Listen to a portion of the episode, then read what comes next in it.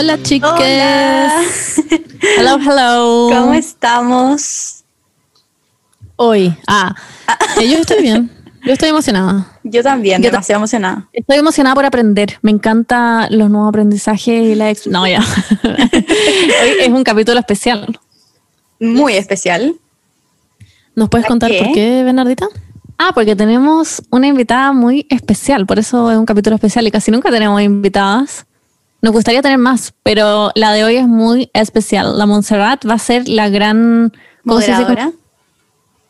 Sí. La La gran presentadora. moderadora, Tú Presentadora. eres como la, la galla del debate, la Sí, Mónica ¿cómo Rincón. se llama? Sí. Ah, La Monse hace la ¿Broma? Mónica Rincón. Amo, amo que soy Mónica Rincón. onda, ¿Es this a joke? Ya. Yo soy, yo soy el buen que todo odia, Matías. Claramente, Ariel. La, la Paula, la Paula es. el em, la Paula es el gallo, el que tiene el parche. Ay, no. No sé. Es broma. Ese weón es un imbécil. Ya, filo. Ya, ya, Vamos ok, punto. Vamos a presentar porque, sí, estamos hablando de otro tema que ya.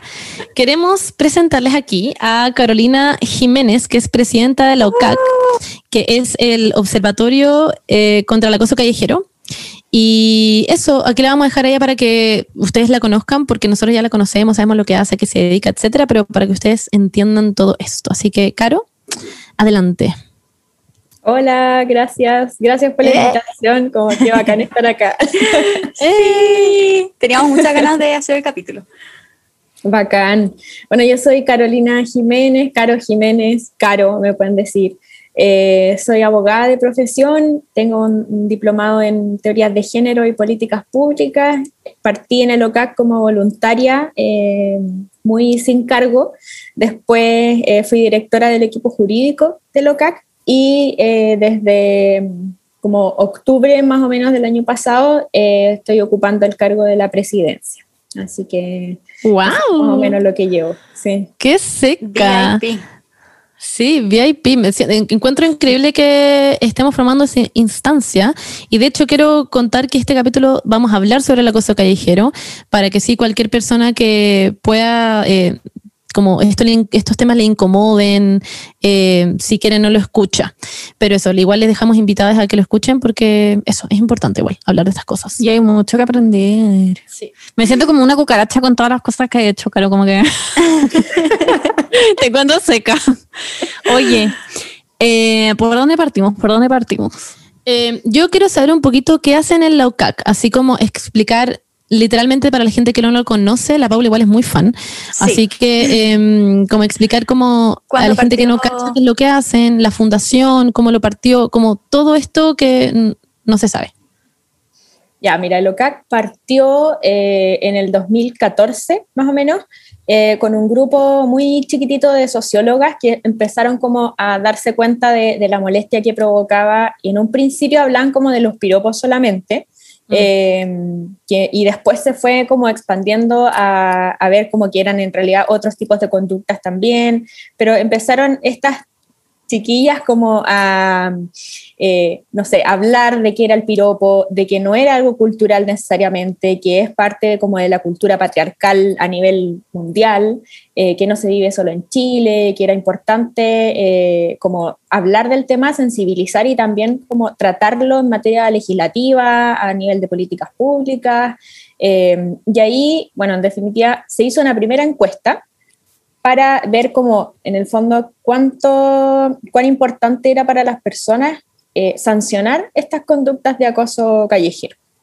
Y ahí sal- salió como un porcentaje bastante alto, lo que nos dio la base para hacer el proyecto de ley con eh, estas primeras voluntarias que estaban en el 2014, e ingresarlo al Congreso en el año 2015 y el proyecto fue como un parto de un elefanta, no sé, eh, porque Sí. se demoró un montón. Salió recién como ley el 2019 eh, y entre medio hubo todo un trabajo como de, de harto lobby, de convencer a, a los diputados, diputadas, senadores, senadoras, de como que era esto al final. Como usted tiene hija, era un trabajo así muy de como de manual un poco. Claro, hablarles como si fuesen como, claro, porque me imagino que los hombres o la mayoría de los diputados, senadores son hombres, lamentablemente, pero eh, imagino que ellos nunca en su día habían tenido que lidiar con algo así o lo, lo, habían visto como algo, claro, como de la cultura, como de que sí, no, es que esto como que es un cumplido, no sé qué, pero como que no, nunca se habían puesto o iban a tener que ponerse como en el lugar de las mujeres, de las que somos las víctimas de, de lo que es y el, el, acoso callejero. Entonces, convencer a un hombre, además como en una cultura patriarcal, me imagino que fue súper difícil. Dale, Benny. Y sabéis que no solo hombres, yo creo que era una cuestión demasiado normalizada en la sociedad sí. de la cual no se hablaba, incluso hace tan poquito que fue, porque yo me acuerdo que incluso yo, voy a hacer la concha su madre de esto, pero yo cuando se empezó a hablar de esto, como de los piropos, yo decía como, ¿What? Como a quién le importa eso? Como que no, no le tomaba el peso, porque lo pensaba como los piropos, como que un weón en la calle te diga como mi hijita rica, no sé, y como que nunca lo cuestioné como algo malo hasta que después en verdad empecé a ver como las discusiones y todos los puntos de vista y fue como, en verdad eso es un tema y como que lo tengo tan interiorizado porque desde que tengo como 12 años y camino del colegio a mi casa me gritan weas que es como, ni siquiera pensé que era como algo que podía generar algo, que podía dar pie como a otras cosas como machistas de la sociedad, como que no, no era un tema para mí. Y cuando se empezó a discutir lo encontré como muy random y ahora es como heavy, es un tema heavy. Eh, sí, de hecho a mí me pasa mucho eso de la Benny, que es como todos los temas que tenemos como interiorizados porque crecimos con cosas que como que en este minuto quizás hay cosas en este minuto que todavía encontramos, entre comillas, normales, por decir así, que estamos acostumbradas, y en un minuto va a ser como, oye, en verdad esto es nada que ver, ¿cachai? Y es, eso es muy heavy. Y yo imagino, yo me acuerdo que fue muy polémico cuando salió esta ley. Y fue todo muy como, la gente era, ay, pero weón, onda, ¿qué les importe la weá? Y ahora no les puedo decir linda, y era como, no, pues. No, pues concha madre, onda, no me podéis decir linda. Como que es como, loca, es, es muy heavy. Exagerada. Sí, las locas exageradas. Y ahora como que uno pasa por afuera de algunas, a mí me ha pasado que paso por afuera de unas construcciones y sale como, eh, como zona libre de piropos o zona libre de acoso callejero y cosas así. Y es muy heavy que siquiera tenga que haber un cartel que te diga como, esta es una zona libre de acoso callejero. Es como muy random que tenga que existir una ley para que alguien no te grite como, huevona, guachita rica, quiero culiarte. Y es como, wow, claro. como es muy, a mí me han dicho unas cuestiones heavy, amigas donde tengo historias así horribles. Y es muy raro que todas tengamos ese tipo de historias. Es, es horrendo. Pero en, to, en todo sí. caso estoy demasiado feliz de que exista la OCAC para cosas como esta. Sí, al final como que en eso, con eso empezó como un, una serie de, comentarios que nos llegaron, de relatos, y al final te habla de que todas lo hemos sufrido eh, en algún momento y que no solamente eran estas cosas que te gritaban en la calle y no solamente la hacían las personas de la construcción, por ejemplo, que podía ser, no sé, el oficinista que venía saliendo, se subía al metro y te agarraba el poto. Eh, como empezar a hablar de que eso también era acoso, que en, en, el OCAC, aparte del equipo jurídico que se encargó como de esta, de esta ley, de la tramitación, de hacer lobby en el Congreso, de convencer a unos vejestorios que no, no entendían nada, eh, porque al algunos había que hablarles muy desde, desde el feminismo, te entendían, pero había otros que tenía que hablarles muy desde, eh, usted tiene eh, señora, tiene hijas, Mamá, tiene... Eh, claro, es como, Usted claro. sabe que hay mujeres que lo rodean, entonces a las mujeres hay que amarlas y respetarlas y todo eso, porque si no, no lo entendían. Y había, hay otros equipos también en el OCAC. Hay uno que es el equipo de intervención, que se encarga más del, de la parte como de sensibilizar, eh, hacían intervenciones en la calle, en los espacios públicos. Una intervención bien bonita en, que se hizo en el GAM, que había una pizarra donde decía como, para mí el acoso callejero es, y tú podías escribir eh, con tiza, no sé, pues, es algo asqueroso, para mí sí, es eh, traumático, no sé. Eh, ese tipo de cosas las hace ese equipo. También está el equipo de estudios que eh, son puras secas que se encargan de hacer las encuestas, eh, de ir viendo, generar contenido, porque ahora no solamente estamos con, con, el tema del acoso callejero, sino que estamos tratando de, de incidir en otros tipos de acoso también, porque al final no lo sí. sufrimos solo en la calle, sino que también en, en las lados. universidades, eh, en el trabajo en, y en el mundo digital ahora, que también está súper heavy mm. la, la, violencia digital. Sí. Eh, entonces ahí hay varios equipos que, que, hacen distintas cosas y que hacen como que el OCAC sea posible eh, y que estemos hoy día acá también. dale, Monse. Ah, gracias. Ah. Eh, oye, Caro, es que yo encuentro en verdad muy heavy la pega que hacen, porque como que lo encuentro como, es que es tan necesario que como que uno asume a veces que existen estos lugares, pero como se entiende como que uno no, hace nada por, eh, por realizarlo. Si ustedes formaron un proyecto que es real y que ahora es una ley, entonces como es demasiado grande, yo encuentro como que a veces te paras y es como, wow, ah, esa es la ley de la cosa que dijeron. No, pero en verdad lo encuentro muy brillo y eso también debe ser, por ejemplo, la comunidad que yo creo que ustedes han formado, o sea, le deben llegar muchas historias muy terribles, me imagino, como tienen un equipo que de repente recibe estas historias, porque a veces a mí me, por ejemplo, nos llegan historias con la Berni de, por ejemplo, funas y cosas así, a veces uno no sabe cómo qué hacer, porque igual es súper heavy leerlo, como que hacen, ustedes tienen como un equipo que está como viendo al psicólogo, no sé, como constantemente como para leer estas cosas y como que no te afecten porque lo encuentro muy frigio. Sí, igual hacemos autocuidados, eh, tratamos de, en la, interna tenemos asambleas eh, como dos o tres veces al año y hacemos eh, actividades un poco recreativas. Cada equipo también se encarga de, con sus voluntarias, de hacer actividades de como de un poco sanación, de, de enfrentarnos tanto o siempre estar hablando de violencia. Em, porque de hecho nos llegan denuncias, tenemos un correo que es denuncias.ocac.cl mm, ah. eh, y ahí nos llegan como relatos muy heavy, no solamente de, acoso callejero, incluso de violencia intrafamiliar también nos han llegado eh, harto y nos piden asesoría y ahí el equipo jurídico se encarga de asesorar jurídicamente a las víctimas y es una lata también a veces porque no sabes cómo recomendar algo cuando sabéis que las instituciones están fallando, cuando le decís como vaya carabinero a denunciar, como mm. Mm, no es tan, tan mm. opción. Eh, yo también quería decir que también es súper difícil trabajar un tema que es tabú, como que siento que los medios no lo quieren tratar, como que tienen miedo a, a, poner cosas del acoso callejero porque generalmente tienen como, no sé, a este directorio como con fósiles de 80 años que no van a probar algo así. Em, y es súper difícil trabajar en medios con un tema así de tabú, que causa como mucho, em, no sé, la gente no le gusta hablar de estas cosas.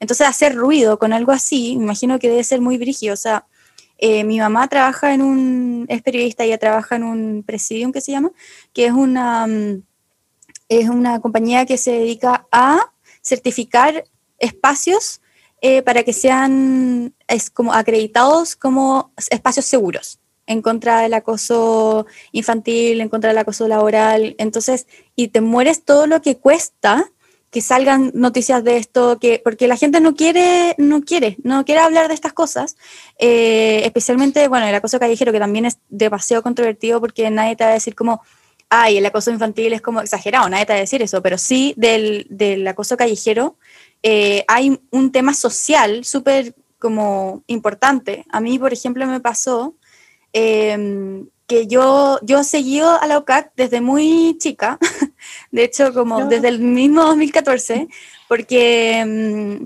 porque yo siempre, es algo que si es que no lo vives, nunca vas a saber como ese sentimiento como de, de como de vergüenza, como de shame, no sé cómo decirlo en español, pero es como... Vergüenza.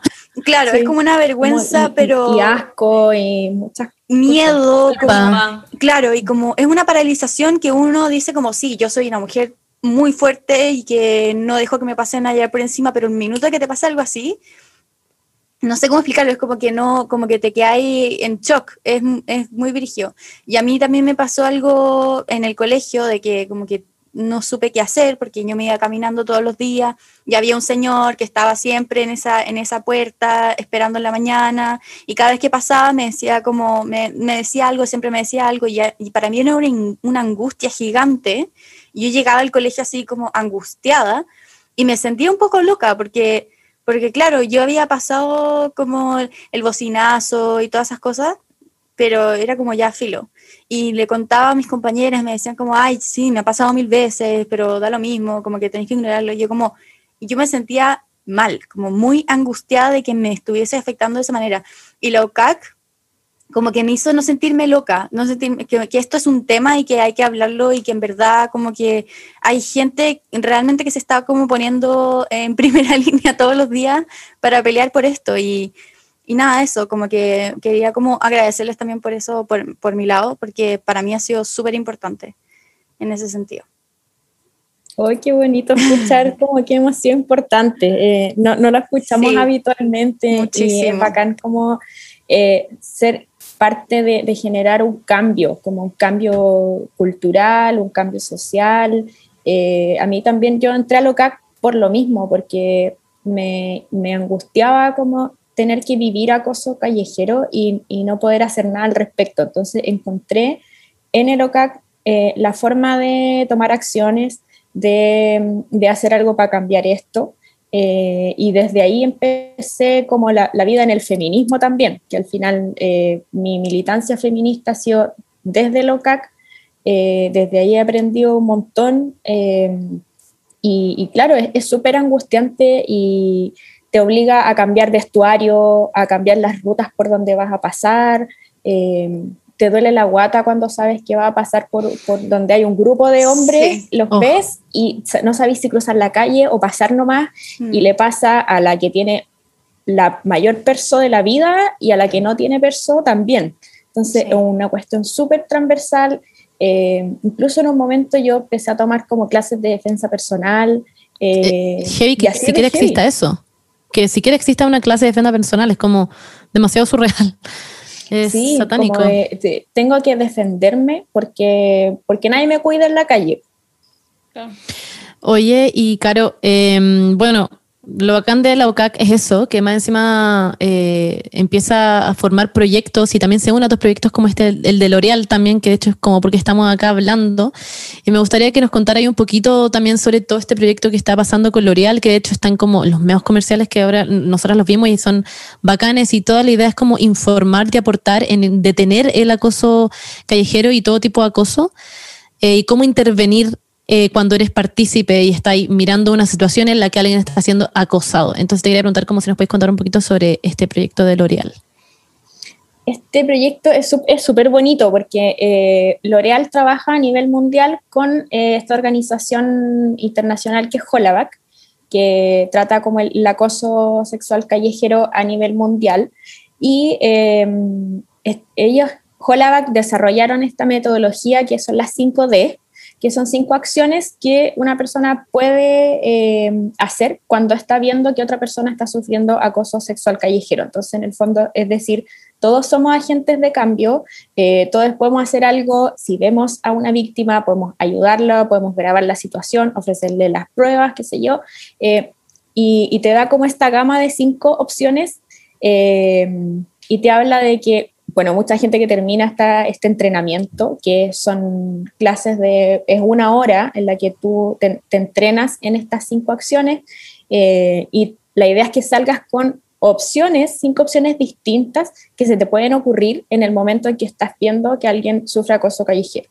Y ahí Jolabac nos, eh, nos eligió a LOCAC eh, como la organización en Chile que trabaja este tema y como para nosotras fue un reconocimiento súper eh, grande, bonito, bacán. Nos contactaron desde L'Oreal.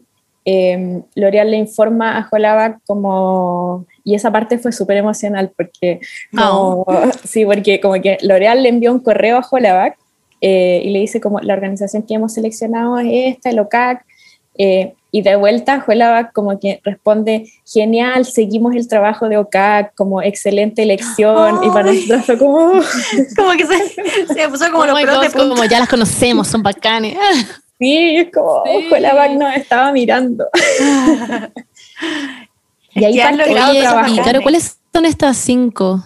Las cinco D, sí. Sí, po. Las cinco D, eh, mira. Sorry, no sé. Se las se la se las voy a ir como, como explicando. Claro. la primera es como eh, distraer la situación, que si ustedes vieron los videos, eh, había un, una escena uh -huh. donde eh, hay una, una, mujer que va viajando en el metro y se, se le empieza a acercar un tipo y se le pone de frente, le empieza como a tocar la mano, como a rozar la mano, qué sé yo, y una señora que está en otro asiento empieza a observar la situación y en un momento se acerca y se pone como entre medio. O eh, hay otra que así como, como un escándalo para que el agresor mire para otro lado o se mueva de donde está, eh, un poco para sacárselo de encima a la víctima. Esa es la, la primera D, que es distraer. Eh, la, otra es, la otra es delegar, que trata un poco de como hacerle saber a otra persona como con autoridad lo que está ah, pasando. Y no necesariamente puede ser un policía, sino que, por ejemplo, si vaya en una micro, acercarte al chofer y decirle, ¿sabes qué? Eh, está pasando esto. Eh, o para la micro, eh, y así, en el metro, no sé, para los guardias. En la disco, a los guardias también. Como yo lo he tenido que hacer. Sí, o incluso, y que esto es una lata, pero cuando, cuando vas como con más amigos o vaya a la disco con más amigos, como decirle a otro amigo que onda como ayuda, porfa. Claro. La otra D es documentar, que aquí esto para la ley de nosotras, que es la ley de respeto callejero, que es la número 21.153. Ese es el número de la ley. Eh, es súper importante porque a veces denuncias y eh, no tenéis pruebas. Entonces, documentar es súper importante. Si tú estás viendo que hay alguna situación de acoso o que hay un tipo, por ejemplo, masturbándose en público, eh, grabarlo, grabarlo y ofrecerle esa prueba a la víctima que tuvo que ver ese exhibicionismo. Entonces, eh, con eso tiene que ver la idea de documentar. Eh, y para la ley en Chile, porque no todos los países tienen una ley de respeto callejero, eh, pero para Chile es súper importante porque esa, ese video no te va a servir solamente como para la FUNA, sino que te va a servir para presentarlo como prueba en el tribunal. La otra es como, es que en inglés es delay. Ah, ya que es como... Eh, no sé. Como, como demorar un poco, es como delay, como de, como de demorar, pero en el fondo es como demorar. claro, entonces en el fondo es como esperar a que pase la situación y, y como ves a la víctima como afectada, acercarte y ofrecerle ayuda, ofrecerle si necesita algo, eh, si necesita que llames a alguien. Eh, ¿Quién es ese invitado que está ahí? Ay, estaba tratando de ocultarle, pero demasiado grande, perdón. ¡Pastor! no, pero Pastor tiene que salir de ahí. Bernardita, hazle cargo porque deja la caga siempre con los micrófonos. Que no quiere dar besos. No quiere dar besos. Ya, ya, ya, ya, ya, ya, por favor, por favor. ya, pero Pastor. Se mueve demasiado su cola. Hay que decir que fue con consentimiento. Sí, obviamente. Totalmente. Siempre. Siempre, claramente. No, pero esto es que además es demasiado grande. Eh, es que lo intentamos de sacar, pero empezó a patear la puerta. La, cuarta era delay. sí, sí, y la quinta es eh, como ir directo al tipo, a la situación. Ya. Como ah, como frenarlo. Creo que había alguien en el video que como que iba a frenar y decía, ¿me puedes estar esta dirección o no? ¿O eso era sí. distraer? Eso es como, ese es directo, porque ah, vas, directo al agresor y le dices, en el fondo es como una mezcla entre como ir directo y distraer la situación. Eh, esa parte en que ella va, va la chica caminando y va atrás un tipo que la va siguiendo y otra persona que va de frente intercepta al agresor y le dice como, oye, ¿me podrías decir dónde queda esta dirección? Y ahí corta inmediatamente la, la cadena del acoso que, que venía. Eh, pero también puedes ir directo y esta es como la opción más brígida, eh, como la más peligrosa en el fondo, porque incluso podría ser que vayas directo y le decís como, oye, ¿qué te pasa? Eh, para de hacer esto, está acosando, eso se llama acoso. Sí y ahí obviamente que puede tener algunas consecuencias, eh, típico que los, los, tipos se hacen los desentendidos muchas veces, pero cuando se ponen muy choros... Eh, He visto como en redes sociales eh, esta, esa típica estrategia que es ir donde, donde la persona, la víctima que está siendo acosada, y decirle como, hola Claudia, ¿cómo estás? Tanto tiempo, o como, oye, te estaba esperando hace mucho rato, no sé qué, como hacer como que conoces a la otra persona mm. y así, la, así ellas como que se pueden sentir seguras contigo. ya que está sola. Claro. O solo. Sí, de hecho yo siempre como que me pregunto un poco cuando te dicen, ah, es que los hombres también sufrimos esto. Eh, y es como, sí, amigo, te puede pasar, pero a nosotras es súper constante. De hecho, Claro. el miedo que te da cuando sientes a alguien que va caminando atrás tuyo, que puede ser una mujer o puede ser un hombre, y va, va atrás tuyo, te da una sensación de que se te aprieta la guata. Si vas Sí. con audífono, típico que haces como de sacarte el audífono para cachar quién, quién es el que viene atrás o la que viene atrás. Y si escuchas, no sé, pues, tacos o escuchas que, o cachai que es una mujer, como que te relajáis. ¿Por Sí. qué? Porque en el fondo esa mujer que va atrás a lo mejor te puede robar, sí, te puede robar, pero no es un hombre, entonces ya no te va a acosar, no te va a Claro. violar, no te va a abusar. Eh, entonces es así de heavy. Eh, amigos, por ejemplo, yo les he dicho eso y me dicen como, en realidad nunca he sentido eso, nunca he Es que- sentido ese miedo. Es que eso es lo heavy, que en verdad es como. Ay, que ya, yo creo que, bueno, ahora voy a, dar como otro warning, como de. mm, Vamos a empezar a hablar quizás como de más historias personales que hemos tenido, si es que alguien quiere contar, obviamente no es como necesario. Eh, pero yo tengo unas cuantas.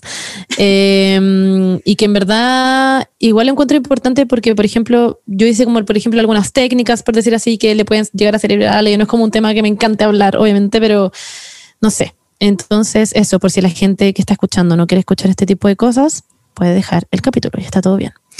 Em, pero, por ejemplo, a mí me pasó que de esto tengo un recuerdo incluso de chica, que me acuerdo que yo estaba en Scout, eh, o sea, estuve 15 años en Scout, claramente me acuerdo de estar en Scout, Eh, pero cuando chica, eh, literalmente teniendo 10, 11 años, nosotros teníamos un juego con mis amigas eh, y que era como típico, que era uno empezaba a caminar y decía, y como ya, va caminando.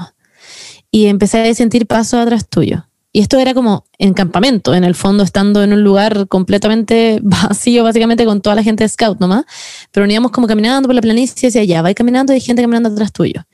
Y decía como ya. Y después decís como, luego seguís caminando y sentís que los pasos están más cerca. Y después seguís caminando y los pasos están más cerca. Y uno se empezaba a cagar de miedo y no había nadie, no había nadie. Y era, era una weá que es como tan, que uno sabe lo que se siente de chica. Y te meten este miedo tan de chica que es como, es heavy que uno terminaba onda mal. No sé por qué lo jugábamos, obviamente teníamos un, serio problema, pero como que era muy heavy que, que siquiera como algo que no existe, ¿se entiende? Como que incluso así te da miedo porque es, es horrible.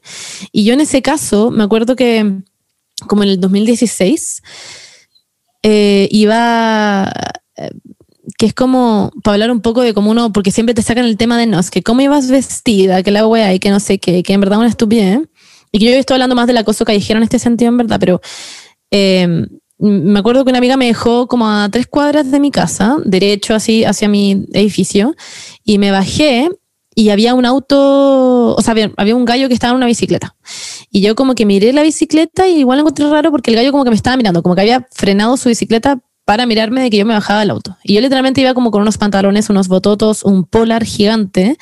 Podría decirse que no estaba como, eh, como para nada como llamativa, por decir así. Eh, que a la gente siempre le encanta sacar ese tema, que es una estupidez. Eh, y literalmente, claro, que estaba provocando, que a todo esto yo podría ir en pelota caminando por la calle y nadie tendría que por qué tocarme un pelo.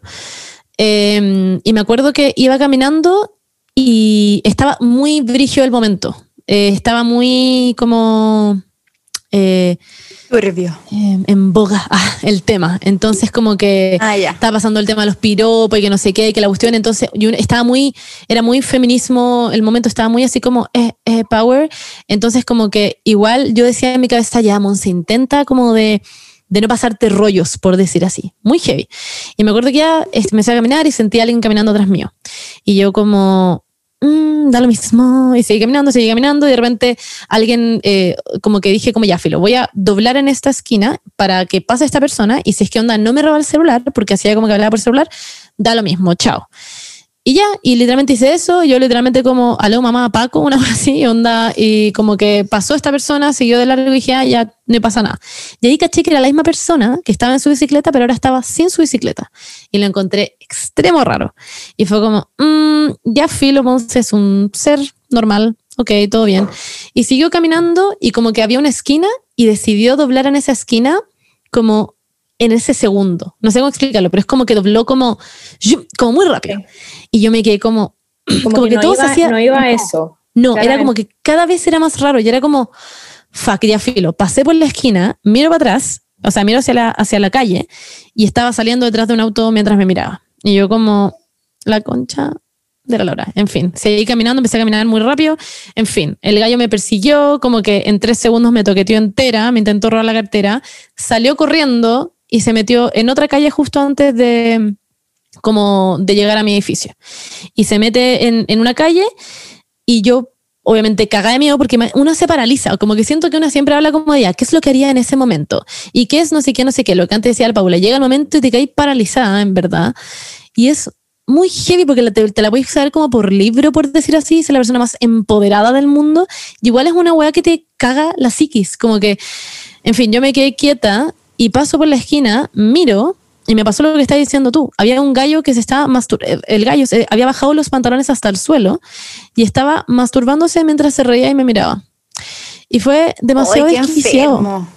Fue desquiciado. Y obviamente yo me quedé, tengo esa imagen mental eh, grabada en mi cerebro. Y me acuerdo que fue como, ¿qué hago ahora? Porque crucé la calle muy, muy rápido y como que me nació gritarle una weá. Y le grité como, ¿qué te pasa, loco? Por nada, filo. Y llegué y me, me pasé el medio y dije, vas a ver dónde vivo. Y me, me metí como en un edificio. es la típica. justo antes de llegar a mi departamento, como a mi edificio. Y eso quería decir, por decir así, que encuentro muy brigio estar dando técnicas, pero eh, básicamente esa fue mi técnica de meterme como a un edificio que no fuera el mío. Eh, solo por miedo a que quizás esta persona podía muy loco, ir a buscarme otro día. Y como que ya me metí al edificio y le dije al, al, al conserje, me acuerdo, y me dijo como, obvio, quédate acá. Y salí después de como unos cinco minutos y veo y el gallo se estaba yendo corriendo a buscar su bicicleta de mierda. Em, y como que justo pasó un segurito. Y en ese minuto los seguritos no podían hacer tanto que creo que ahora cambió un poco la cuestión de lo que pueden hacer. pero en ese minuto no podían hacer básicamente nada. Entonces como que pasó el segurito y le dije como, me, miró al toque porque cachó que estaba muy nerviosa y me dijo, ¿qué pasó? ¿Cómo se llama? Onda, ¿dónde está? ¿Qué, qué tenía puesto? Y le dije como, una chaqueta gris. Y le dije, ¿pero pueden hacer algo? Y me dijo, lo podemos parar. y fue como muy como, ok. Y se fue y ahí fue como, ¿Qué hago ahora, en verdad? Y llegué a mi casa, se le conté a mi mamá y literalmente por seis meses mi mamá me tuvo que ir a dejar al metro en la mañana para ir a la U. Como porque tenía miedo de caminar al metro. Como época de invierno en que la mañana está como congelado y está todo medio oscuro. Y me acuerdo que yo corría, a veces corría, literalmente corría, los 15 minutos para llegar al metro. Y era onda, era demasiado heavy. Como enfrentarme a esa situación o en el metro, la cantidad de gente que me han tocado el poto, onda que, bueno, me han tocado entera en el metro. Y es como, es muy brigio que como que uno se acostumbra a esas situaciones o que te acostumbra a la posibilidad de como que te llegue a pasar eso. Sí. No sé. Según yo ni siquiera la, la posibilidad es como, para mí a veces es como que sé que va a pasar. Si es que me pongo, ponte tú cierta ropa, es como, voy a ir en Uber, porque si voy caminando, es obvio que esto va a pasar, como que es una weá asegurada. Y si, y si voy caminando, me pongo otra ropa, ¿cachai? Como que me pongo un buzo, otra weá más piola. Pero a mí que a veces me gusta vestirme como con cosas como más entretenidas, como que sé que a veces es como, no, chao, me voy en Uber nomás, porque si no, obvio que me va a pasar una weá. Si es que es súper, eso es lo heavy, como que, que sabéis que te va a pasar al final. Mm. Eh, y que te puede pasar en cualquier momento del día, porque también hemos tratado de ir desmitificando eso, que, que, ay, que la noche es peligrosa, que no camines de noche sola, porque la noche, no, no es solamente la noche, te puede pasar a, la, a las 7 de la mañana, a las 12 del día, eh, a las 10 de la noche. Eh, entonces, en marchas feministas, literal, hay gente que la pasó en marchas feministas, que es como el colmo. De hecho, nosotras, como autoprotección un poco, las voceras de LOCAC yo particularmente, como me he autocuidado cuando tenemos que dar cuñas, por ejemplo, en la tele o a prensa donde salga tu, tu cara, eh, tratamos de hacerlo en, en, un espacio público donde no haya referencias al lugar donde vives porque te pueden llegar amenazas, te pueden llegar un montón de cosas. Entonces teníamos una compañera a la que un, freak le empezó como a mandar flores a su casa porque averiguó la dirección donde vivía. Eh, entonces tenías que como cuidarte, entre comillas, de, todas esas cosas. y al final vivimos cuidándonos de todo. Qué paja. Te juro que, porque me acuerdo patente, onda, es, es el típico como de, ay, no digáis nada, porque quizás nunca sabéis si la otra persona, qué te va a hacer, ¿cachai? Como, porque yo desde, porque en el colegio, como sufrí tanto toda esta cuestión, em, de la cosa que dijeron, nunca me atreví a decir nada, después en la U, cada vez que alguien me decía algo, yo como que me enajenaba, o sea, así era como, cállate, concha, tu madre. Onda, sí, en verdad como que, y me atrevía, me da lo mismo, porque estaba con mis amigas siempre que salíamos a buscar materiales y todo.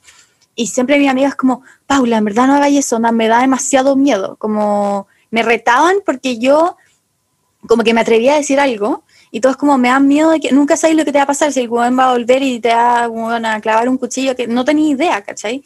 Y yo como, y me da tanta, tanta impotencia porque qué rabia que, o sea, no podemos hacer nada. Como que al final es nada, no puede, y si decía algo, te pueden hacer algo. Y si, no sé, onda, imagínate que le están mandando flores a su casa como de manera súper como pasiva-agresiva, como, como, es como solo para como mostrar miedo, como, no sé, como cuál es la idea de los hombres queriendo como generar miedo a las mujeres. Yo no lo entiendo. La verdad es que y por ejemplo, que es que eso lo encuentro demasiado brígido, porque además está este otro lado que es como en quién confío para siquiera reportar lo que me acaba de pasar. Eh, y a mí literalmente una vez estaba en el colegio, iba caminando con mi falda de colegio por la calle y literalmente unos pacos, onda, literalmente unos pacos, me gritaron, señorita, se le cayó algo. Y yo me doy vuelta, ellos estaban en un retén de paco, iban como en su cuestión de paco, y me doy vuelta agacharme y no había nada y me doy vuelta y los gallos estaban riendo y me estaban mirando el poto. Los pacos. Ay, estoy súper impactada por nuestra institución de carabineros tan prestigiosa, no puedo creerlo. Súper impactada, como pretend to be shocked. es que qué impotencia todo, qué impotencia no saber a, a, quién denunciar, no saber qué hacer cuando te pasa y tampoco no saber qué hacer cuando a otra persona le está pasando, porque yo también he estado en el metro y veo que a una, una galla está en una situación incómoda o algo así, es como, puta, no sé si es que como quedarme acá escuchando música voy a hacer algo y ponerme a mí en riesgo también y que quizás el weón me va a tocar a mí o me va a hacer algo a mí, es como, ¿qué mierda hago? Es muy, es muy difícil y no sé, me genera mucha impotencia pensar en eso. Lo que sí, en la mayoría de los casos, eh, como estadística, hay estadísticas de esto, que cuando tú enfrentas al tipo, el tipo tiende a hacerse el weón, o a, moverse porque se ve expuesto. Estas cosas las hacen porque sienten que eh, están como en la impunidad máxima eh, y que como que nadie les va a decir nada porque generan este miedo en la víctima de, que, de, que, hay paralizada, entonces no eres capaz de gritar lo que te está pasando y por ende nadie te va a ayudar y, nadie, y no va a quedar en vergüenza el tipo, porque es gente que en realidad no está desquiciada, es, gente como que con todas sus facultades mentales que cree que puede hacer eso con las mujeres. Claro.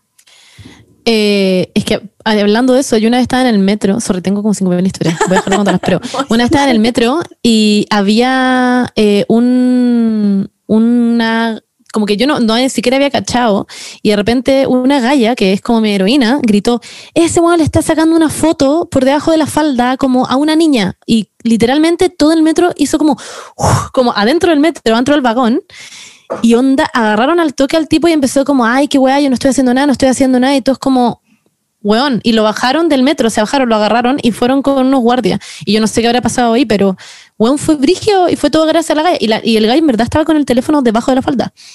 Y esa es típica, es típica. Sí. Nosotras para denunciar, como a propósito de lo que te pasó con los pacos, eh, claramente no recomendamos ir a denunciar a los pacos porque tienen, primero, cero enfoque de género, eh, no cachan nada, siempre te dicen que eres exagera, incluso cuando vaya a denunciar violencia intrafamiliar, hay pacos que te dicen como, pero señora, si es su marido, eh, es su pareja, como... ya, y que le hizo, como, como que te ridiculizan un poco. Entonces siempre tratamos de recomendar ir como a, por ejemplo, PDI, que tiene una unidad de delitos sexuales más especializada, o directamente a la Fiscalía, al Ministerio Público, porque sí o sí tienen un poco más de formación eh, en temas de género y conocen la ley, porque también nos pasaba al principio que mm, muchas víctimas nos escribían como, oye, fui a denunciar a los pacos y me dijeron que ese delito no existe. eh, y ya estaba la ley vigente. Claro. Entonces, tampoco los forman mucho para dar respuesta a las víctimas.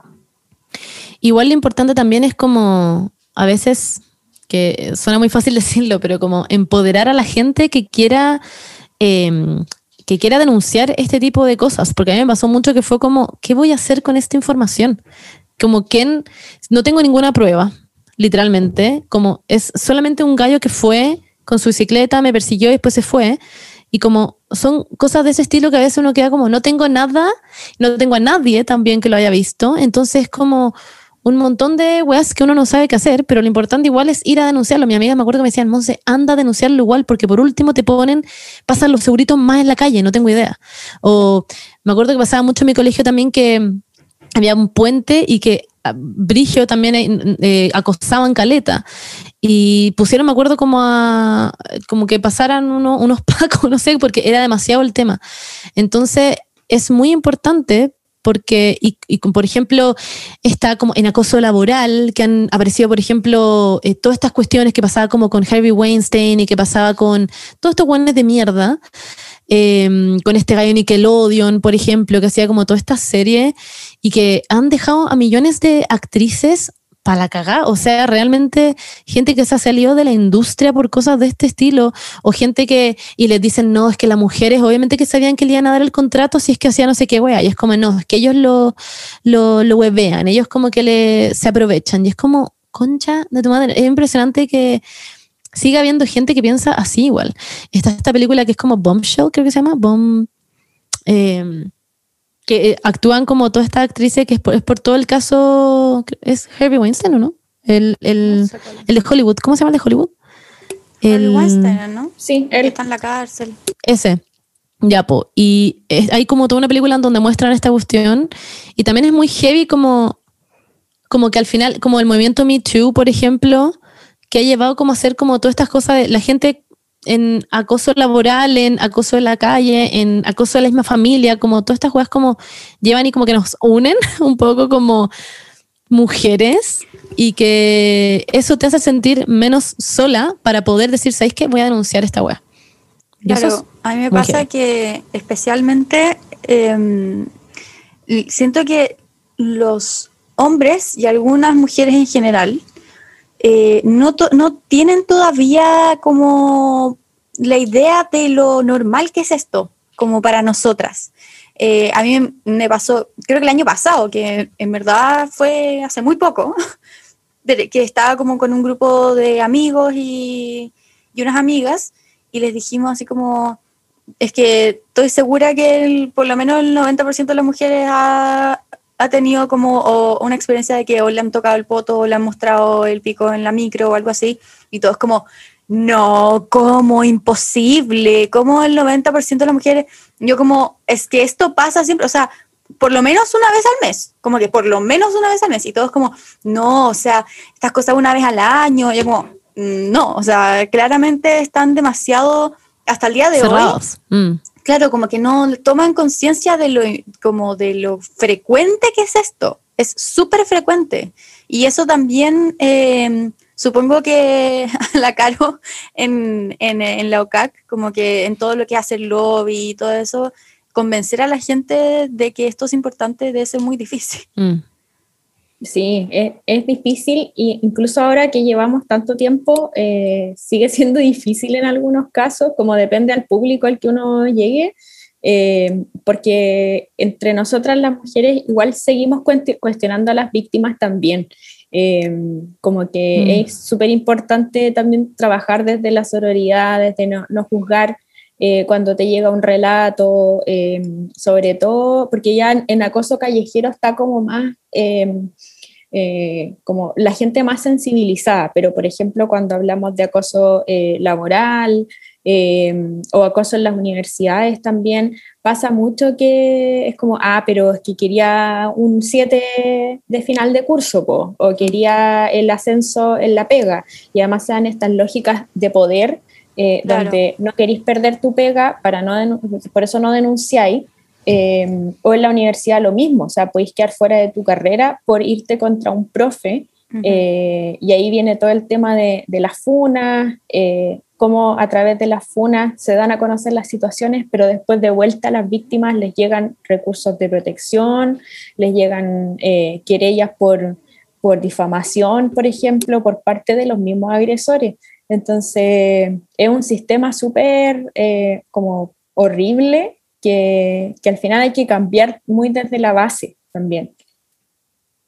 Muy, es que, bueno, en fin, yo creo que siento que todo el tema es demasiado como heavy, da mucho que hablar. Em, y yo en verdad le agradezco a la UCAC que haga esto porque en verdad se necesita alguien que esté como constantemente haciendo estas cosas y encuentro muy brígido que ustedes como fundación hagan, hagan esto y estén intentando como de realmente hacer un cambio en cuanto a toda esta web que es horrible y se vive literalmente todos los días. Em, ahora vamos a pasar unas preguntas, o sea, que nos mandaron el sticker, que nosotros preguntamos... Eh, porque hicimos, de hecho voy a decir, hicimos dos stickers. Y en uno de los stickers preguntamos como, chiques, ¿qué saben sobre el acoso callejero? Y literalmente todo el mundo puso nada. Onda, la gente no tenía idea. Y, o ponían como solo que lo sufro mucho, eh, o solo que es horrible y me da asco, o que me siento culpable, como cosas así. Pero en general era como, no sé nada. Entonces, ahora pusimos otra pregunta que era como, ¿qué les gustaría saber sobre el tema del acoso callejero, el acoso en general? Y aquí tenemos varias. un, así que, ah, paréntesis antes, como de la cifra, porque justo ah, eh, habían, había hablado de, del tema de la cifra. En la, en la última encuesta de LOCAC salió que 9 de cada 10 mujeres han sufrido eh, a lo menos una situación de acoso sexual callejero eh, en su vida y que parte como desde los 13 años en promedio hacia adelante. Entonces, como todas lo hemos sufrido. Mm, básicamente todas. Esa, esa, una que no la sufrió como o porque no, no y ese casa, o... no, y ese uno es porque quizá ni siquiera se ha dado cuenta que lo que sufrió fue acoso, no porque es acoso callejero, pero adentro de la casa, porque muchas veces el acoso puede ser con tus amigues también y no te has dado cuenta. Entonces, como yo creo que generalmente es todas, como que esa cifra en verdad es todas, el 100% de las mujeres. Eh, eso, vamos a pasar a algunas de las preguntitas. Eh, ya, les voy a leer la primera que mandaron, que alguien dice las justificaciones de los boomers respecto del tema, mm. que no lo planteó como una pregunta, pero según yo es como más o menos saber cómo reaccionar, como cuando habláis de esto con tus papás, a mí me pasa con mis papás que son como muy conservadores y todo, y cuando se empezó a discutir esta ley, mi mamá como, ay, pero me da lo mismo que a mí me digan piropo por la calle, ¿cachai? Y yo como, y como que no sabe qué decir, era como que mierda le dijo, como si le gusta la, que le acosen en la calle, como no sé qué decirte. Entonces, según yo, es como cómo tenemos una discusión como informada con boomers o como con viejos de mierda que sean más conservadores. Sí, eh, pasa mucho en las casas, como el, el tío que es súper machista o el papá o el abuelo. Eh, yo creo que hay que partir explicándoles muy desde, desde la empatía como decir, eh, mira, yo soy tu hija o yo soy tu nieta y lo he sufrido y para mí es importante eh, que se haga algo porque, no sé, pues, me tuve que cambiar la ropa o tuve que no ponerme el vestido que me gustaba tanto porque sabía que al salir me podían agarrar el poto, me podían sacar fotos por abajo del vestido, como un poco sensibilizar, pero muy desde la emoción porque si uno llega hablándole a los boomers desde eh, el sistema patriarcal, el feminismo, no te van a entender y te van a decir, ya está la loca feminazi hablando tonteras. Eh, pero sí, si le habláis de, eh, no sé, pues mi papá, por ejemplo, está muy ya sensibilizado con el tema porque tiene tres hijas, entonces como en realidad, como ni siquiera desde yo quiero proteger a mis hijas, sino es como que penca lo que sufren como que penca que tengan que pasar eso. Entonces, mi recomendación es básicamente esa, no llegar como desde la academia feminista, sino que llegar muy claro a la empatía. Sí, a la empatía totalmente. y la, la, emocionalidad, eh, que era lo que hacíamos también con, con senadores eh, de la República, muy honorables, que nos decían, ay, pero que son exagerados, o sea, no le va a poder decir nada a, las chiquillas, no le va a poder decir nada a mi secretaria, y nosotros, eh, no. Cacha que eso igual es hey, porque a veces hay algunos comentarios que como que uno, que ahora a mí ya me molestan, o sea, como que uno sabe que quizás no lo están diciendo como por acosarte o que no lo están diciendo de mala onda, pero es como esa gente que te trata que ni siquiera te conocen, te conocen y te dicen, ay, mi amor, mi reina, y es como, por favor, stop. Como que es súper heavy a veces hay gente así, que como que trata así y te dicen como mi amor, y es como, no, es que no, no soy tu amor, pues concha tu madre. Es como, como ¿por qué siquiera me esté diciendo eso? Te dicen como, es que usted es tan linda, y es como, por favor, para. Como que no son a veces cosas que son como. Em, es que, bueno, es que, en fin, una, literalmente hay, hay unos unas frases que tengo en mi cabeza que le han dicho unas amigas que son gays, pero hay gente que en verdad dice unas weas satánicas, pero incluso que te digan así como mi amor o, o mi reina o como el preciosura y todas esas weas también son asquerosas. O yo creo que incluso si tú le preguntas a, la mayoría de las mujeres, eh, agradecemos de la pandemia el no tener que saludar de beso ni tener que abrazar a la gente. porque, era una costumbre saludar de, beso y no faltaba el que o, te agarraba y te daba ese abrazo como súper incómodo, asqueroso. Eh, entonces también, y hay otra cosa que funciona que es como el tema del respeto, hablar desde el respeto. Es como, ya, pero es una cosa de respeto, como entre seres humanos, ya no hablemos de solo mujeres, como también eso sirve con los boomers igual. Eh, pero sí, es asqueroso que, como tener que exponerte a eso, porque ya la pandemia no nos soluciona el que no nos traten de mi reina, eh, cómo está la princesa, cómo está no sé qué, eh, mi, amorcito que se ve bonita, mi niña cuando te minimizan también, como, oiga mi niñita, como que eso no lo soluciona, no lo ha solucionado la pandemia, pero, pero el tema de los abrazos al menos sí. Yo, en ese sentido, como que nunca más en mi vida le quiero volver a dar un beso en la mejilla a alguien. Onda, me da lo mismo. Alguien me pone la cara y hacer como, me voy a ir. me da risa a raíz de esto y de... Eh, ayer vi un TikTok, no tiene nada que ver esta pero fue lo que era como en, en, Londres y salía como todos los hombres están viendo como el partido, la final de no sé qué weá. Hicieron como un carrete gay en un parque y estaban todos felices y salía que se sentían demasiado seguros y me dio demasiada risa. Estaban como pasando lo increíble mientras todos los buenos estaban viendo el partido. Lo encontré como muy wholesome. De hecho, había otro TikTok que era como eh, toda la gente, como todos los hombres están viendo el fútbol y era como una galla caminando en la calle sola, como con un vestido decía como puedo caminar por sola por la calle. O de hecho también alguien una vez hizo como todo un, hizo una encuesta gigante y decían como, ¿qué sería lo primero que harías si es que no hubiera como nadie como en la noche o como en el mundo, una cuestión así? Y le preguntaban al hombre y a las mujeres. Y las mujeres, onda, casi todas las mujeres decían como caminaría sola de noche, onda, saldría a correr de noche, saldría, weón, a las 3 de la mañana. Y el hombre decían como, nada. Y era como, brigio que ni siquiera se les ocurre. Como, pues, es demasiado brigio. Eh, ellos viven el privilegio de usar el espacio público sin ser como sancionados con esta violencia. Entonces no se les ocurre, eh, no lo piensan así, no lo viven así. Eh, en cambio, para nosotras es un tremendo tema. O lo mismo, no sé, por la franja horaria para hacer deporte, que nosotras igual insistimos en, en, el tema de que no fuera una franja donde las mujeres teníamos que salir oscuro a trotar, porque era peligroso igual. Ah, Entonces, tener que estar pensando en esas cosas cuando se hacen políticas públicas o se toman medidas sin ni siquiera pensar en nosotras, eh, tenéis como resultado eso, mm. una franja horaria, por ejemplo, para hacer deporte cuando está oscuro. Eh, yo quería... De hecho, la otra le dije a mi mamá que iba a empezar a salir a trotar. Yo te dije también. Sí.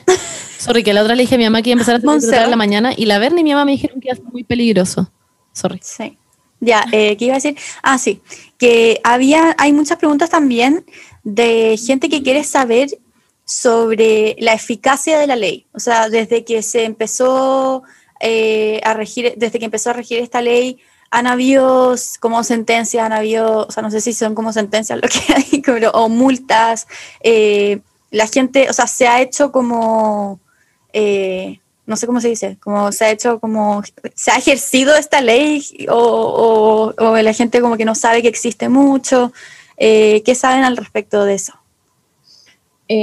la, la lata es que la, la ley justo salió y después nos encerraron a todos.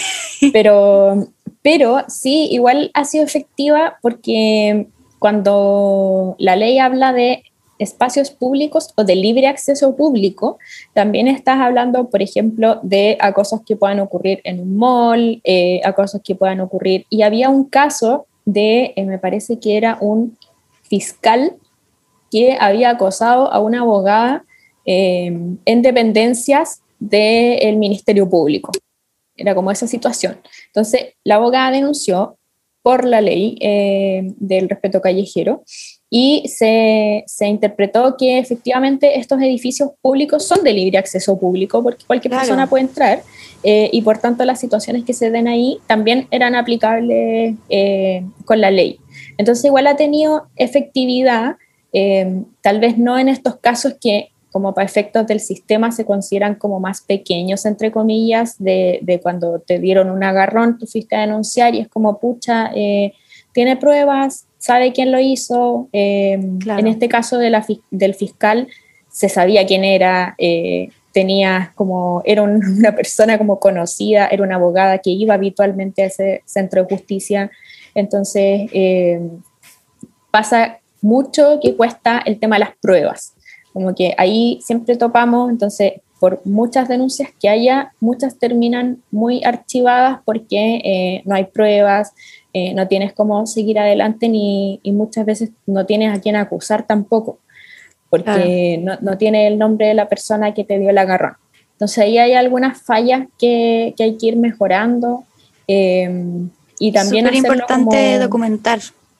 Sí, y estamos tratando de, de, hacerla extensiva, la ley, no solamente a los espacios públicos y de libre acceso público, sino también a los espacios privados, que es una batalla que estamos dando como muy eh, en silencio en el Congreso, porque se presentó una propuesta para modificar la ley e incluir los espacios privados también. Bacán. Wow. Qué choro. Aquí hay otra respuesta. Pregunta. Pregunta. ¿Cómo son o sea, respuesta al eh, sticker, pero pregunta. Claro, claro. Claro. Eh, y es la pregunta como que más se repitió. Te voy a leer como dos ejemplos, pero bueno, yo también necesito un consejo. Preguntan, ¿cómo sobrellevar el acoso callejero y el miedo a salir a la calle que produce? Y otra persona dice, tengo 15, me da ansiedad en pensar qué ponerme al salir a veces y a veces termino no saliendo. Que a mí es, eso también me pasa mucho, que es como que ganas de ponerme esta weá, pero ¿en qué situación me lo voy a poner? Nunca voy a salir a la calle con esta weá porque algo me va a pasar y al final me termino como sacando una foto y me cambio de ropa y me pongo otra cosa para salir. Eh, y también a veces digo como, pucha, qué bacán tener la mentalidad como voy a salir igual así porque me siento increíble y si me pasa algo voy a ser una mujer empoderada, pero es como, claro, no tener ese pensamiento hasta que terminé como siendo abusada por un weón, no sé, como que quizás es muy terrible pensar eso, pero puede pasar. Sí, no, es, es igual como eh, aconsejar. Eh, bueno, yo voy a hacer una confesión que como la sigo en TikTok, veo sí, unos outfits maravillosos y cosas muy fantásticas. Entonces, te entiendo cuando dices como me pongo esta prenda y es como, oh, sí, están estupenda.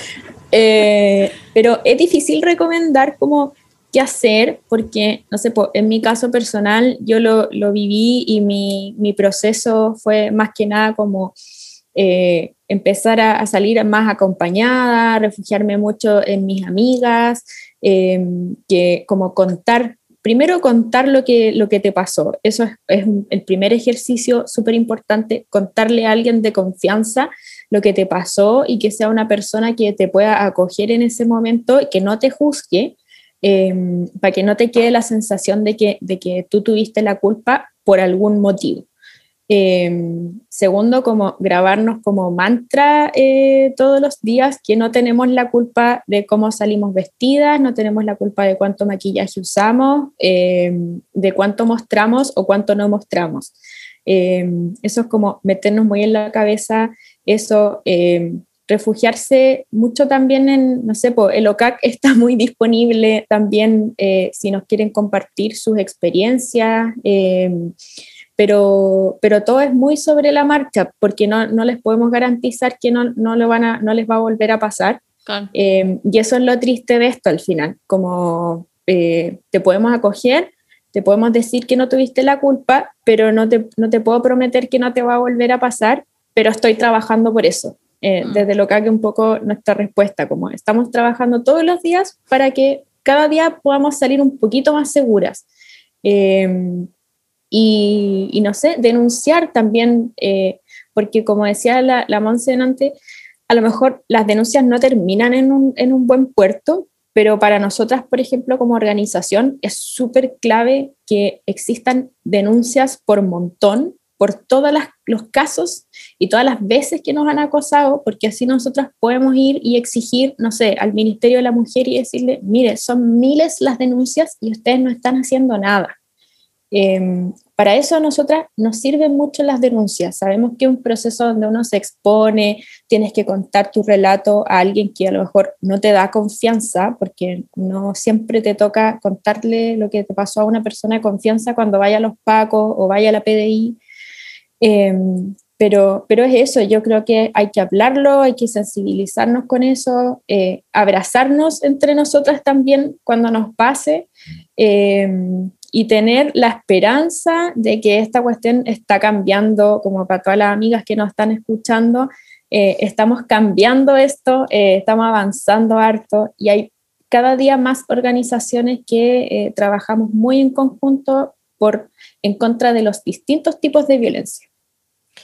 Em, y es heavy que, por ejemplo, ahora hay gente que dice, no sé, pues soy eh, ginecóloga feminista porque le han tocado a veces que van a ginecólogos y son horribles y también tienen acoso ahí. Y es como, es muy extraño que siquiera te tengáis que poner esas situaciones de tener que ponerte a buscar, no es que quiero ir a una psicóloga, es que quiero ir a una ginecóloga, quiero ir a una bla, bla, bla, bla. Y como que siempre tenéis que andar poniéndote en esas como situaciones para evitar eh, como la mayor probabilidad de que en general los hombres son los que hacen esto, Em, no, te, no te pase. Es muy extremo. Eh, acá hay otra em, pregunta que dice, si tus amigos te lo hacen siempre, pero de broma, ¿qué pasa? Como que, uf. es, fuerte, pero, pero, sí, también nosotras podemos, podemos decir que entre amigos hay acoso. Es como, oye amigo, yo te quiero un montón, somos amigos, pero me estáis acosando. Eh, o estás traspasando límites que, que, no deberías, o no me digas tanto esto, como yo no creo me hace sentir cómoda. Exacto, y ahí absolutamente poner límite y, y, asumir que entre, entre amigos se puede dar acoso, como no está libre eh, ese espacio tampoco. Y es triste porque al final como que no tuviésemos un espacio seguro. Como solamente Sí. Eh, bueno, y por último tenemos otra que es em, alguien, supongo que quiere preguntar. No, es que mucha gente preguntó como qué opinábamos de los métodos de defensa personal, como los mm. accesorios, el gas pimienta, las llaves, como todas esas cosas que de hecho eh, se creó como un mercado en torno a eso, como que en Instagram yo he visto gente que vende miles de esas cosas y como saber tu opinión y también que nosotros demos nuestra opinión. Y de hecho, no sé si es siquiera legal andar con objetos punzantes o no. Como lo literal lo tengo como pregunta, porque una vez me acuerdo, una amiga me acuerdo que andaba con un tip top en la calle, onda, así de heavy. Andaba con un tip top y se lo ponía como el polerón y después fue como, wow, es ilegal hacer esto. Entonces, porque en el fondo está andando como con un cuchillo, por decir así. y eso se puede como... Son armas blancas, claro. Sí, en, es ilegal el, porte de, armas de cualquier tipo, eh, como estos tip-top o cosas punzantes, pero también hay como ciertos eh, como límites, por ejemplo, si yo ando con una pinza en la cartera y eso lo utilicé para defenderme de alguna situación, no es que yo ande con una pinza porque es un arma blanca y quiera quiere agredir siempre al resto, pero eh, dado la situación, utilicé lo que tenía a la mano y agredí al tipo que me estaba mm, acosando. Ahí nadie te va a decir que, eh, o nadie te va a culpar por andar como con un arma blanca, entre comillas, em, pero son como eh, herramientas para defenderte en, en, alguna situación. Yo igual he visto, por ejemplo, como estos llaveros de autodefensa que tienen de todo. Em, es como por si te pasa esto, por si te pasa esto otro. Em, y los encuentro bacanes como en su, en su utilidad, pero, pero también son peligrosos porque al momento de que nos pase algo, también nosotras nos exponemos al defendernos. Entonces es súper eh, como complejo. Lo mismo con las técnicas de, de, autodefensa o saber, por ejemplo, no sé, pues yo hacía taekwondo, entonces saber pegarle una patada en la cabeza a un, a un tipo si te está acosando es como... Eh, también hay que tener ojo ahí porque legalmente existe esta figura de la, de la como defensa propia, ¿cierto? Como que actúe en defensa propia, eh, pero también al momento de eh, ir a un tribunal, el tribunal te va a decir que te tuviste, te pudiste defender efectivamente, pero esa defensa tenía que ser proporcional a lo que te estaban haciendo. Entonces, no sé, un juez que no tiene perspectiva de género te puede decir, por ejemplo, que eh, te agarraron el poto, pero si tú de vuelta le, le, pegaste una pata en la cabeza, le quebraste la nariz, va a decir como esto es totalmente desproporcionado. Eh, usted, no porque te agarran el poto, va a tener que quebrarle la nariz por muchas ganas que tengáis de, ojalá, patearlo en el suelo. Em, hay que ahí tener como ese equilibrio un poco. Entonces yo estoy en sí a favor de estas técnicas de, autodefensa, eh, de andar con lo que sea legalmente permitido en la calle, como ciertas cosas que nos permitan defendernos dado alguna situación, em, pero siempre con la precaución de que tiene que ser como un poco proporcional a lo que te van a hacer o simplemente para que te permita escapar de alguna situación eh, siempre cuidándonos. Mm, yo tengo entendido que respecto al gas pimienta, eh, hay como un tip, hay como un CC que es legal, como que podéis tener no sé cuántos CC y después de eso es ilegal. Entonces como que también hay que informarse bien respecto como a qué es legal tener en, en, en la cartera, porque la idea es que no, no te perjudique después a ti como usar estas cosas y después termináis tú como peor que, la persona que te atacó. Así que... en el Instagram eh, de LOCAC tenemos eh, una grabación de, de, una clase de una chica que, ah, enseña algunas técnicas de, de, defensa personal que son más que nada no aprender a sacarle la cresta al agresor, sino que como, eh, por ejemplo, si te agarran, cómo soltarte. Y, y, obviamente que uno al momento de vivir eso podéis quedarte paralizada y por mucho que sepas todas las técnicas o andes con gas pimienta en la cartera, en la mochila, eh, puedes no sacarlo porque te dio miedo, porque quedaste paralizada. Entonces también eso es, otro tema. De hecho, a mí me pasa mucho eso también, porque he pensado en comprarme muchas veces este tipo de cosas, pero también es como, puede ser como un arma de doble filo, por decir así, como literalmente hablando de eso, pero como que la otra persona que te está atacando eh, lo ocupe contra ti en el fondo. Y eso también es como súper heavy lo que estaba diciendo antes, porque es como, ¿qué hago siquiera? Como que al final es como que no, no, no sé, no, no quiero ser negativa, pero es como, no sé qué hacer en ese sentido. Entonces, es como que uno tiene que aprender realmente a usar este tipo de cosas. No es como simplemente comprarte la cuestión y andar con la cartera como así por la vida, porque, no sé, aprender a usarlo. Eh, saber realmente qué es lo que puede hacer, porque claro, si alguien va y te intenta de, eh, no sé, te acosa, te, te, agarra y bla, bla, bla, etcétera, como que, ¿qué pasa, por ejemplo, si es que yo voy, ocupo lo que sea la Paula y voy con mi 500 cc o no sé cuánto eran los cc que se podían, y le tiro el gas pimienta, como que alguien después me va a decir, como no, es que esto es demasiado desproporcionado, como que, ¿cómo sabes que lo que estás haciendo es proporcionado a lo que se entiende? Porque por mí, pucha. Eso ah. jurídicamente es muy como a criterio y es también algo muy penca. Es muy a criterio como del juez que te toque si es que el tipo al que agrediste decide denunciarte. Entonces, como, ah, me tocó con esta jueza que es súper feminista y me va a decir, bacán lo que hiciste, estuvo bien y es proporcionado. Eh, pero puede tocar otro que te diga, pero ¿por qué sacaste el gas pimienta si el tipo venía atrás tuyo nomás? Como, no sé, pues pienso en este caso de, de las mujeres en Valpo que salió en las noticias hace poco, de mujeres en Valpo que estaban siendo perseguidas mm. por autos sin patente, eh, las seguían como para, para secuestrarlas, como estos intentos de, de secuestro y entonces ahí que así, como eh, yo creo que si es proporcional o no sacar un gas pimienta si un tipo te quiere subir un auto, yo creo que sí es plenamente proporcional.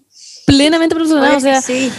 Y hay miles de cosas como, súper específicas, como por ejemplo, si es que la herida fue por atrás, como que si es por atrás no se considera como defensa propia, porque si es por atrás es porque lo puñalaste como por la espalda, ¿cachai? Como, hay como unas, unos loopholes demasiado brígidos de, de como todo lo que es la ley. Entonces, Sí. y eso no está eh, escrito, no está escrito en la ley, es como, claro, interprete la ley. Claro, y en esa interpretación eh, tenía el problema. Bueno, y ahí está también eh, la ley del acoso callejero, ahí, ahí puede como empezar a, como, yo creo que también, aparte de denunciar, es para poder hacer que estos casos realmente sean como imputados, o sea, que, que la gente realmente eh, no solo denuncie, sino que la gente tenga consecuencias por esto.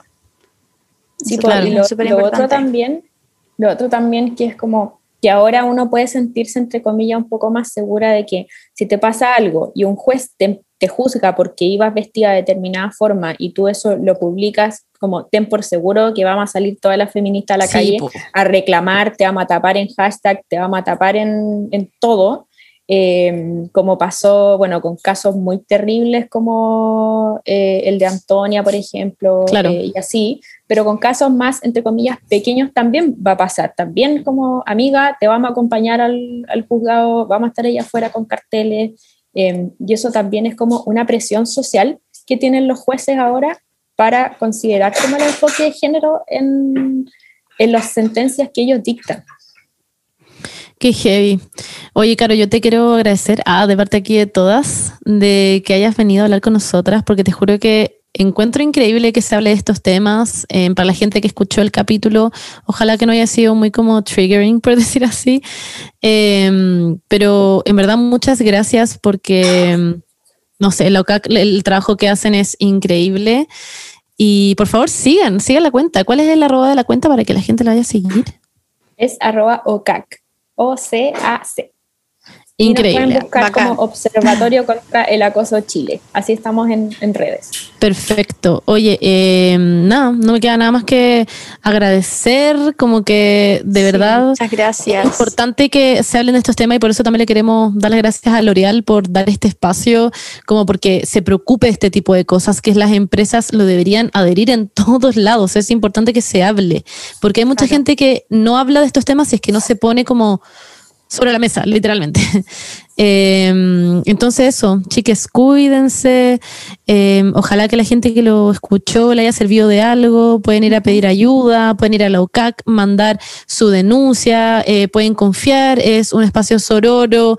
Em, y nada, eso, no sé qué más decir, como que ah, la vida... Ah, un poco denso.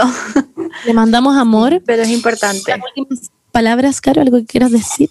Sí, nada, eh, a, las personas que escucharon, en especial a las amigas y amigues que, que, están escuchando, porque no solamente las mujeres lo sufrimos, sino que las disidencias sexuales de género también, eh, como mandarles abrazos grandes, eh, que sepan que en el OCAC estamos haciendo mucha pega para pensar en todas y todos ustedes, eh, para que sea un poquito más seguro salir a la calle. Y gracias también a ustedes por el espacio, eh, gracias a L'Oreal también por pensar en nosotras como organización en Chile para implementar este, este entrenamiento de las 5D y invitarles también a que estén atentos a las redes porque vamos a estar publicando cuando van a ser las fechas de entrenamiento para que todos y todas y todes eh, seamos parte del cambio. Todos podemos hacer algo cuando vemos situaciones en la calle eh, sin exponernos a nosotros mismos, pero, pero siempre podemos ayudar y, cambiar un poquito las cosas. Así que eso, muchas gracias y bacán conocerlas. Igualmente. Gracias a ti. Aprendí caleta. sí.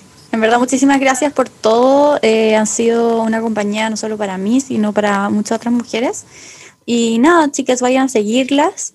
Eh, confíen en ellas porque son bacanes, hagan sus encuestas, hagan, yo siempre hago la encuesta, hago como todo lo que ponen. Así que eso, muchísimas gracias, Caro.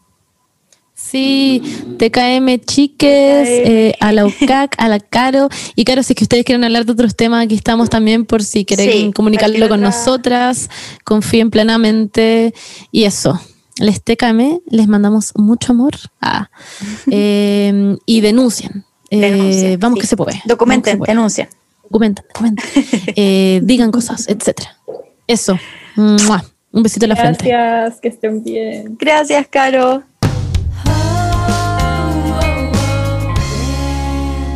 Saludos de la semana, saludos de la semana, saludos de la semana, saludos de la semana. Di, ¿hay alguien ahí? ¿Hay alguien ahí? ya, espérame, espérame, déjame sacarle el eco. Eh, ahora ya, tú decías el nombre y yo repito el nombre, ¿ya? Ya, ya, uno, tres, ¡Paula! ¿Qué estás haciendo, Monte? No, pues la salud. ¡Ah, que soy idiota, pensé que íbamos a actuar una escena en que tú, yo te gritaba Paula y tú decías Montserrat. Montserrat. Ya, ahora sí, vamos a empezar con los saludos de la semana, chiquillos. Em, la Beni en verdad sabe cómo están, así que la Beni lo haga. ya, iba a partir. Primero, Matías Garrido le quiere mandar un saludo de cumpleaños a su amiga Carol Segura. y a él también. Segura. es como un bingo. Pero ya él también, así que a Matías Garrido también, porque están de cumpleaños el mismo día. Garrido. A portería, por favor.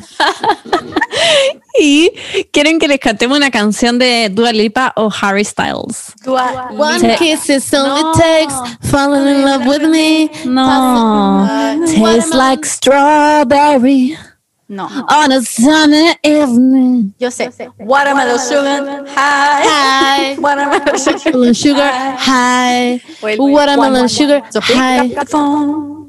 No, no, no, no, no, no, no, drunk and alone. Two. Two. Don't let him in. You got to, have to kick him out again. Three. Don't Ya, You know you're gonna wake up in the bed in the morning. Suficiente amor para ellos. Siguiente, siguiente. Ah. El otro saludo es de Bali Tobal. No sé si es Bali Tobal o Bali Tobal. Bueno, le quiere mandar un saludo de feliz cumpleaños a Where is the Sunset? Where is the sunset? I don't know where the sunset is. Esto es como Dora la exploradora, como Where's the sunset? Where is the sunset? Ay, ay, where is the sunset? Can you see it? Ay, Dora ¡Feliz where the fuck is the sunset? En fin. Feliz cumpleaños. Feliz cumpleaños.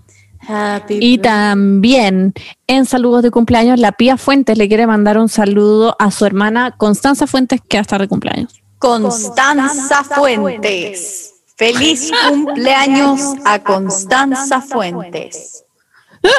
Ahora Constanza Fuentes va a pasar a cantar el himno nacional. La Constanza como puro Chile es tu cielo azulado. Oye, Connie. ¿Le dicen Connie? Si te dicen Connie, feliz cumpleaños. Ah, Niconita, TKM. Conito 3. Ah, para ti. Oh. Conito 3. Eh, la, mm, les mandan un saludo de feliz cumpleaños a Rafa Pérez de parte de Amalia y Amelia. Feliz cumpleaños, Rafa. Rafael. Eso es todo. Feliz cumpleaños, Rafael. Feliz cumpleaños al señor Rafael. De Amelia y Amalia. Era. No sé, ¿es Rafaela o no? Yo lo leí como la Rafa Pérez. Ah, Rafael. Bueno, en verdad no, no sabemos, nos dijeron Feliz cumpleaños, Rafael. En fin, we don't know en todo caso. No queremos subir tu género, pero Rafaela, we love you anyways. Rafa. Rafa, we love you anyways. Eh, Valentina le quiere mandar un saludo de cumpleaños a su hermana Fernanda Montero que cumple 21. Fernanda. Eh, feliz cumpleaños Fernanda y, 21. Y Fernanda te queríamos anunciar que eres la afortunada ganadora de un pasaje a Las Vegas para celebrar tus 21. Va a estar Magic Mike. Ah, ¿te cachai? es No, la eh. Ya, filo. Gonna- del premio. El ticket dorado. ¿Te podéis decir algo como eh, Willy Wonka? Como que se ganó el ticket dorado. Terminado. Simulacro terminado.